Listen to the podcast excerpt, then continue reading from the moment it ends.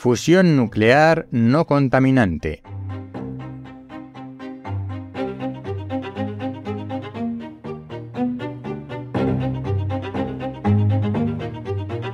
Hola, soy Ignacio de Miguel y esto es El décimo hombre, reflexiones de ciencia y naturaleza porque cuando nueve personas están de acuerdo en algo, una décima debe llevar la tesis contraria.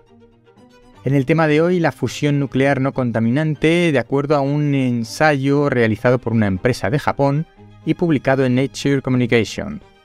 Este ensayo ha logrado la fusión nuclear a partir de un combustible de protones y boro y en la reacción se ha obtenido hidrógeno mm, y ningún otro elemento contaminante. Es interesante desde el punto de vista de ensayo científico, pero realmente hay una gran pega, y es que se han necesitado 200 veces más temperatura que en la fusión nuclear convencional.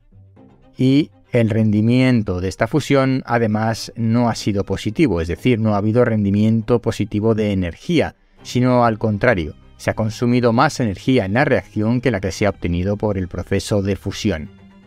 Se sigue intentando la fusión nuclear y experimentando para lograr una energía limpia, no contaminante, pero la realidad es que la fusión nuclear hoy por hoy no es una alternativa y tampoco tenemos un horizonte temporal en el cual pueda ser una alternativa.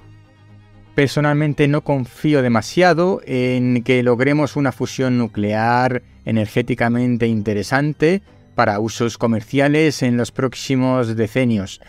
Y esto me recuerda además a ese biocombustible de microalgas que ya hace más de 10 años nos prometieron.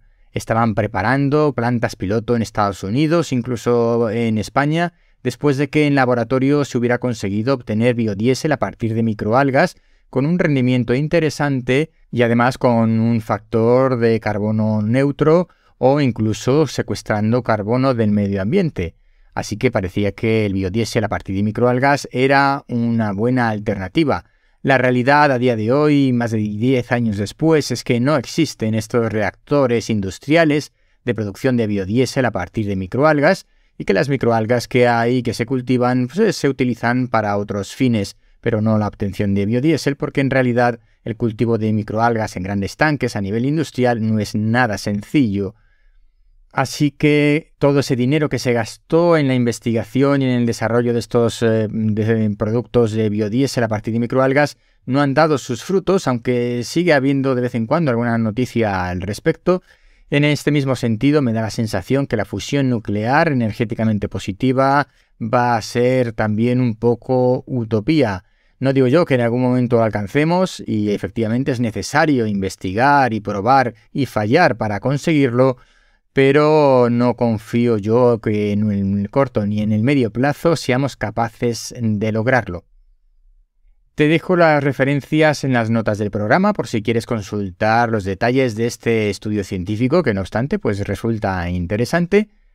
Y nada más, te recuerdo que este podcast pertenece a la red de podcast podcastitae.com. Si no estás suscrito, hazlo ahora y si estás en YouTube, dale a la campanita. Nos vemos pronto.